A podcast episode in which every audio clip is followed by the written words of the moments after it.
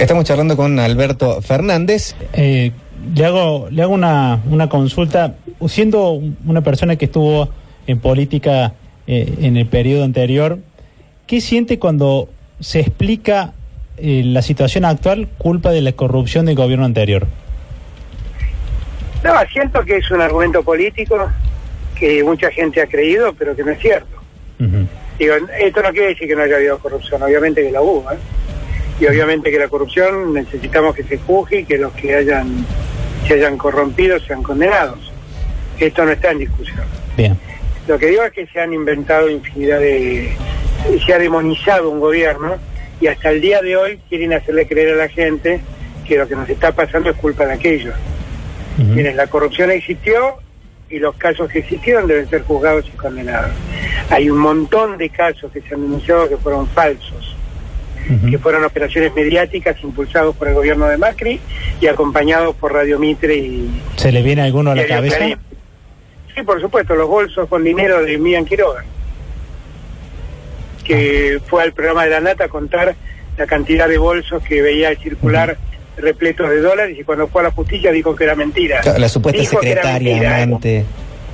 Dijo que, claro, bueno, además de todo eso, ¿no? Sí, sí, sí. Todo dijo que era mentira cuando fue a la justicia. Puedo contar el caso del interventor de, del, del PAMI que acusaba al viejo director de haber eh, hecho un dispendio de, de gastos de corrupción. Y el fiscal cuando llegó la hora de acusarlo dijo que no tenía ningún ningún elemento para acusarlo porque no observaba ningún delito.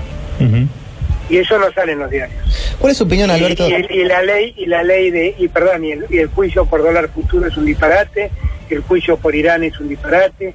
Involucrar a Cristina como miembro de una asociación ilícita en el caso uh, obra pública es un disparate. Eh, y la gente mucha gente creyó en eso.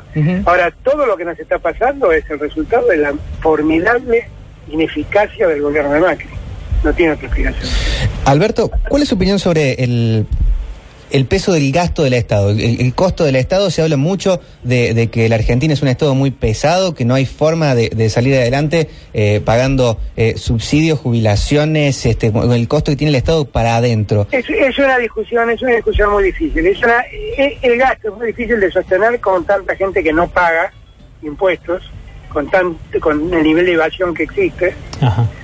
y con, y con una economía que el 40% está en negro. En esos términos, obviamente, que, que, bueno, que algo no funciona porque la plata que se recauda no alcanza para sostener el estado que tenemos. Ahora, si uno revisa estados como Alemania, o estados como Finlandia, o estados como Bélgica, uno se da cuenta que por ahí tienen muchísimo más gasto público, pero ahí todos pagan y entonces la cosa es más fácil de sostener para todos. Como todos pagan, los impuestos son más baratos Ujú. y, y- y todo es más fácil de sostenerlo. A mí me da la impresión que, que acá no hay que seguir mintiéndole a la gente. Yo, yo estoy entre los que creía que las tarifas había que ir corrigiéndolas paulatinamente para que el Estado se saque de encima la cantidad de subsidios que tenía. Pero esto de haber cambiado los subsidios para... dejaron de pagar los subsidios a la energía para pagar más dinero en intereses de la deuda, eso no me parece bien. Eso me parece que demuestra el desastre que Macri gobernando y el desastre es su equipo económico. Su pretu- presen- pre- pretenso, su pretendido equipo económico. La verdad es un- una banda de tipos que están a la deriva haciendo sus propios negocios y sin saber para dónde correr. Esa es la realidad. Mm, terrible. Alberto, cuando, cuando me quedo un poquito ahí en esta cuestión de elevación, usted que lo ha visto desde adentro, pero también eh, ha sido empresario del año, eh, de- empresario del siglo 2000, eh, premio Millennium recibió y, Sí. y el premio Security al empresario de seguro en 1997. Sé que contactos con el sector privado tiene y mucho. Y esto de elevación, eh, yo con el entrecruzamiento de datos, con los uno se detrás en la declaración jurada, ni hablar en el 931 y llegan las intimaciones, ¿cómo se hace para, para evadir siendo que el entrecruzamiento eh, cada vez lo va haciendo más difícil? ¿Hay una, hay una cuestión política o hay una, una ineficiencia en cobrar o hay, hay sectores Pero que están liberados? No, ahí, ahí hay diferentes eh, cosas que explican. A ver. En primer lugar, que la FIP hace muchos años que pesca en, la- en su pecera. Eh, siempre nos pesca lo que estamos inscriptos. Los que somos responsables inscriptos en 10 minutos saben lo que estamos haciendo. Ajá. Ahora, eh, ¿qué cantidad de monotributistas conoce usted que por lo que facturan y por lo que cobran no deberían ser monotributistas? Mm, bien. ¿Qué cantidad de gente conoce usted? Miren, acá se habla mucho, por ejemplo, del caso Cristóbal López y de la, la ventaja que le dio a la FIP de no pagar eh, Ujú. el- un- una deuda impositiva que tenía. Yo le, le hago una pregunta. Hay 1.800 planes que dio la FIP del mismo tenor que el que le dio a Cristóbal López. Sí. Y entre ellos hay empresas como... eh, como... eh, ay, ¿cómo se llama la, la empresa constructora de Cacaterra? Eh, y, y hay personas como Mirta Legrand. Ah, Eh, cuando, cuando usted revisa esas cosas se da cuenta que la Argentina tiene también entre los que están inscriptos y son pagadores una tendencia a financiarse con los dineros del Estado. Eh, entonces es la peor combinación. Usted tiene un 40% de la economía en negro y entonces nos exprimen a los que estamos, al 60% que estamos inscriptos. No se exprimen porque pagamos lo que no paga el 40%. Mm. Y además, entre ese 60% que paga, hay muchos, pero muchos, que, claro, con tasas del 40% prefieren financiarse no pagándole al Estado. Eso lamentablemente pasa. Es un pro- Yo creo que Alberto Abad, cuando estuvo con nosotros, y Alberto Abad, bueno, ahora hizo menos Alberto, pero cuando estuvo con nosotros hizo un gran esfuerzo por lograr identificar a todos los, los que deben ser responsables fiscales. Eh, impositivos, y, pero aún así le costó mucho y, y no logró todo lo que debía haber logrado. este cuando cuando estuvimos eh, me tomo le cuento porque se lo conté hace un rato cuando estuvimos haciendo la nota a Guillermo Moreno nos sorprendía esta lógica de equilibrar el comercio exterior pidiéndole a las em- empresas que importaban que exportaran lo que sea que pero que equilibrara entonces yo le preguntaba cómo era medía el impacto en la economía cuando por ejemplo Michelin se ponía a exportar miel digamos para el productor de miel ¿Qué significaba que entrara un jugador así? Entonces me decía, no, eso no se mide, esto es economía peronista, me dijo. Eh, No, eso, eso, eso, eso es imbecilidad de Moreno. No es economía. Yo cuando, claro, cuando me dicen que eso es economía peronista me siento muy mal porque la gente que escucha debe decir, pero mira qué estúpidos son los peronistas. No, eso es imbecilidad de Moreno. Ah. Mire, hay muchas frases que tienen en, en la retórica mucho sentido, pero que en la práctica no tienen ninguno. ¿No? sí, Por ejemplo, cuando Perón dijo que cada uno produzca por lo menos lo que consume, es una frase que parece muy igualitaria, ujú, que parece muy razonable, que parece en términos de justicia muy entendible, pero es falsa. Pues la verdad es que muchos trabajamos para mantener a los que dejaron de trabajar y para mantener a los que no tienen edad para el trabajo. sí, Somos muchos los que trabajamos para mantener a los, a los jubilados y para mantener a los niños. Sí. Entonces no es verdad que cada uno tiene que trabajar por lo menos lo que consume. Tiene que trabajar mucho más para pagar lo que consume y para pagar lo, lo que nuestros viejos y nuestros hijos nos están reclamando moralmente que les paguemos. Eh, Esa es una frase que es muy razonable y muy linda, dicha en términos discursivos, en términos económicos es una falacia. ujú. Yo creo que Moreno, en, en su formidable incapacidad, eh, se agarró esa frase y acuñó una nueva frase que decía que cada uno importe por lo menos lo que exporta. Sí, Y es una enorme estupidez, que lo único que hacía era que Michelin buscara a alguien que portaba miel y le decía, déjame portar este pedacito a mí para que yo pueda traer este, más neumáticos y la verdad es que no aumentaban las exportaciones de miel y Michelin entraba lo que tenía que entrar. Y lo único que generó es un costo adicional para muchas empresas. bien. Es una enorme estupidez propio de un personaje menor como es Guillermo Moreno.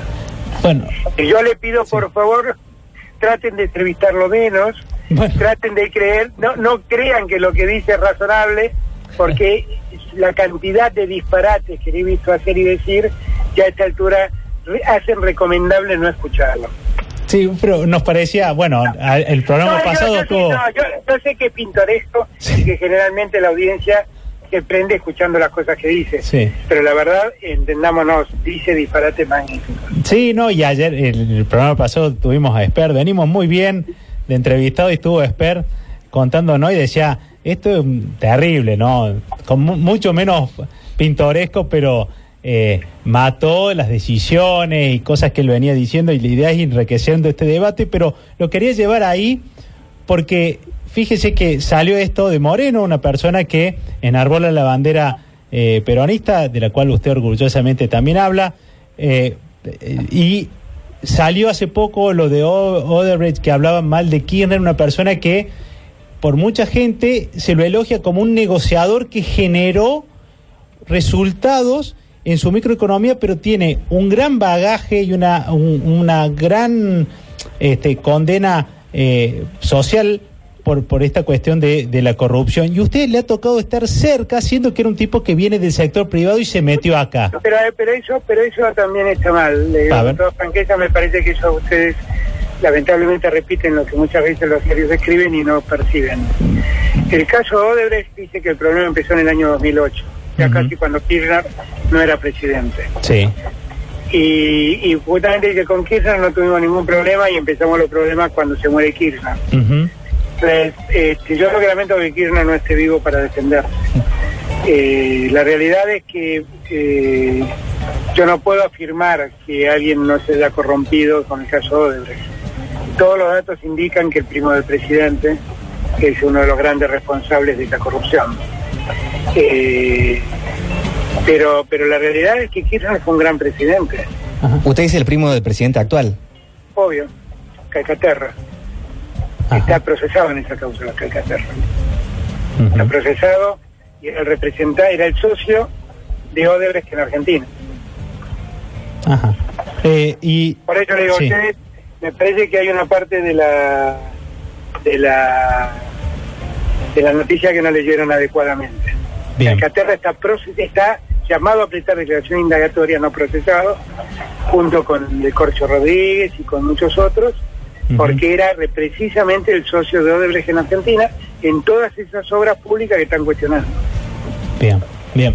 To- tomamos la, la... Pero entiendo que para que no somos del mundo este, eh, de... de el, el No, pero además bombardeo... yo entiendo- pero yo entiendo también que hay un bombardeo mediático Terrible. enorme que dice cosas que no son ciertas, que bueno, el, el, el, el- el que confesó dijo que eh, los problemas empezaron a la muerte de Kirchner y, y habla de su socio Calcaterra, habla del Corcho Rodríguez, y la verdad es que yo, yo le vuelvo a repetir de todas maneras, ¿eh? si hubo un hecho de corrupción, soy el primero que quiere que lo condenen, lo juzguen y lo condenen al que sea responsable.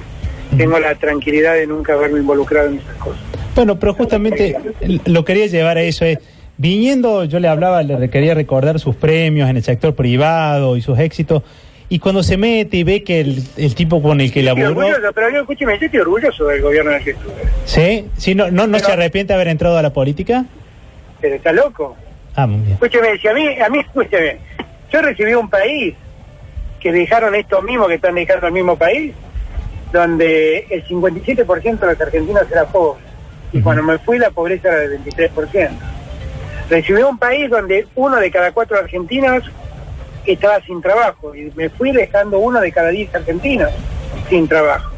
En nuestra gestión se crearon cuatro millones y medio de empleos privados. Nuestro país creció al ritmo del 8% anual. Mandamos a los genocidas al banquillo de los acusados. Salimos del default en el que nos metió Schwarzenegger, entre otros, con una quita del 75%. Recibimos una deuda que era el 150% del PBI, dejamos una deuda que representaba el, el 55% del PBI.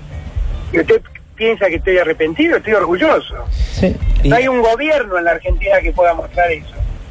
No hay un gobierno.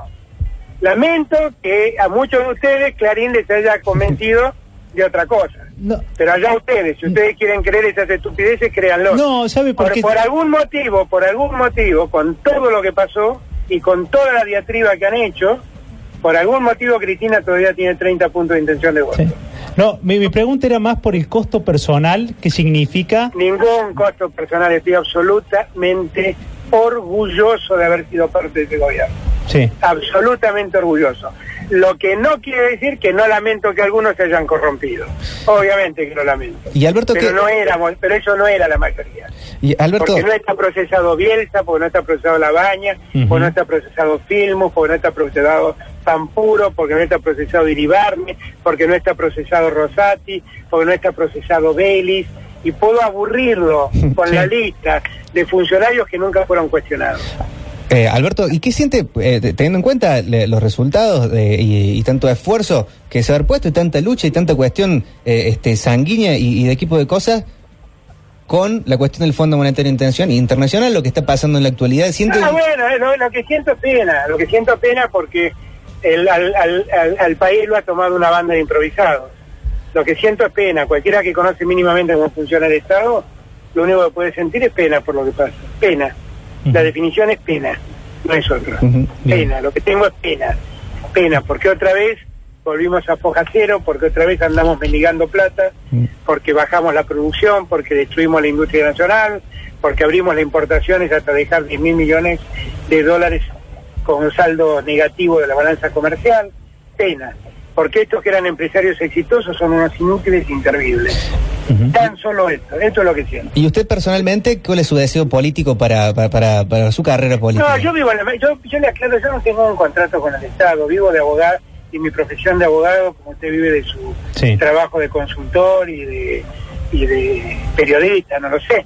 No. Digo, este, pero no, no, yo vivo en el mismo país que usted y padezco las mismas cosas que padece usted. Sí. Y lo único que siento es que es pena por todo lo que hemos, el esfuerzo dilapidado, y, y siento preocupación porque veo un gobierno que no tiene la menor idea de dónde está parado. ¿Y políticamente ve, ve una opción peronista para las próximas elecciones? Yo creo que va a salir una opción opositora que sea mejor que esto. Mejor que esto es cualquier cosa. No necesariamente peronista. No, no, no. Es que no hay otra cosa que no sea peronismo. Ujú. Frente a esto no hay otra cosa que no sea peronismo. Ujú. Clarísimo. ¿Y lo incluiría a usted esta opción? Bueno, yo estoy trabajando por la unidad del peronismo. He, he dejado a todos los sectores para trabajar por la unidad. Y, y, bueno, este, estoy, estoy dedicado casi exclusivamente a eso. Y se nos ha hecho eh, política, pero hay una cosa que, la, la entrevista, y hay una cosa que lo destacan a usted Yo lo que que, le es... pido, yo lo que le pido es que sea la última. Es la última. Porque, me están odiando, si si están Bueno. esperándome un asado. No, se lo dejo Dígame. si quiere para después porque usted tiene, si hay algo que lo caracteriza profesionalmente es su forma de negociar. Usted como negociador, si hay algo que es transversal a su carrera, tanto en lo privado como en lo público, es lo que usted generaba como negociador.